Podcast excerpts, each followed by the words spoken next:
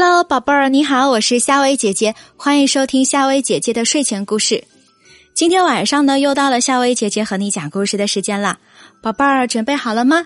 盖好你的小被子，一起来听夏薇姐姐的睡前故事吧。今天我们来讲一个枕头里藏着一只拇指羊。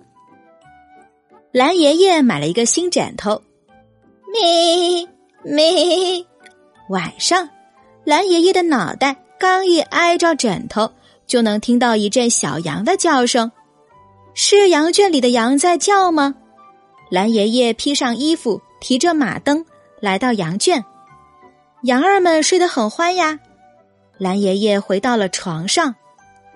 可是这一次，蓝爷爷的脑袋还没枕着枕头，又听到一阵细细的、柔柔的叫声。他仔细的听，还拉着蓝奶奶一起听。羊的叫声是从枕头里传出来的，好奇怪呀！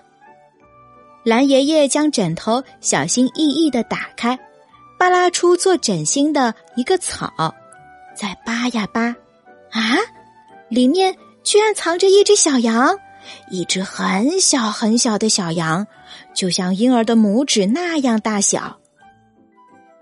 我养了那么多的羊，还没见过这么小的羊呢。蓝爷爷将小羊放在自己的掌心上，高兴地说：“我喂了那么多年的羊，也没见过这么小的羊呢。”蓝奶奶也激动的说道：“他们为小羊端来牛奶，小羊不吃；他们为小羊拔来嫩草，小羊也不吃。小羊低下头，吃起了。”枕头里那些草，它吃一口就长高一点再吃一口又长高一点。真希望小羊不要再吃这些草了。早上的时候，蓝奶奶对蓝爷爷说：“是呀，有一只能够放在掌心上的羊是一件多么奇妙的事。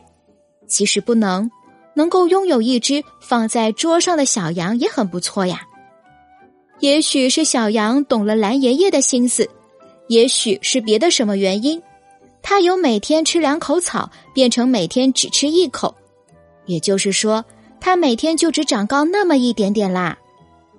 有一天，蓝爷爷看着篮子里的小羊，突然说：“咦，它好像是很久很久以前我们在暴风雨中丢失的那只小羊。”蓝奶奶不信。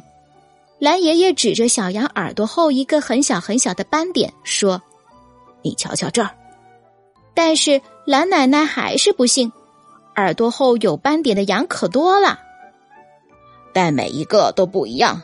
那只羊正巧在这个位置，丝毫不差呢。蓝爷爷说的很肯定，一定是我们那只小羊回来了。蓝爷爷又说：“小羊还是一天一口草。”小小的一口，吃呀吃，长呀长，过了整整三百三十天，草吃完了，小羊也变大了，变得和过去蓝爷爷丢失的那只小羊一样大了。呀，它果真就是我们丢失的那只羊呢！蓝奶奶高兴的抱起小羊，大声的嚷道：“蓝爷爷不说话，只是微微的笑着。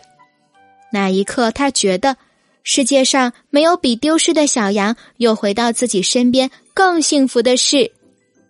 蓝爷爷的邻居们听说枕头里藏有小羊的事，都跑去镇上买这种枕头。不过，他们的运气不够好，枕头里始终没有传出好听的咩咩声。好啦，宝贝儿，今晚的晚安故事就和你讲到这儿。我是夏薇姐姐。如果你想每天晚上都能听到夏薇姐姐的睡前故事，记得订阅收听哦。晚安。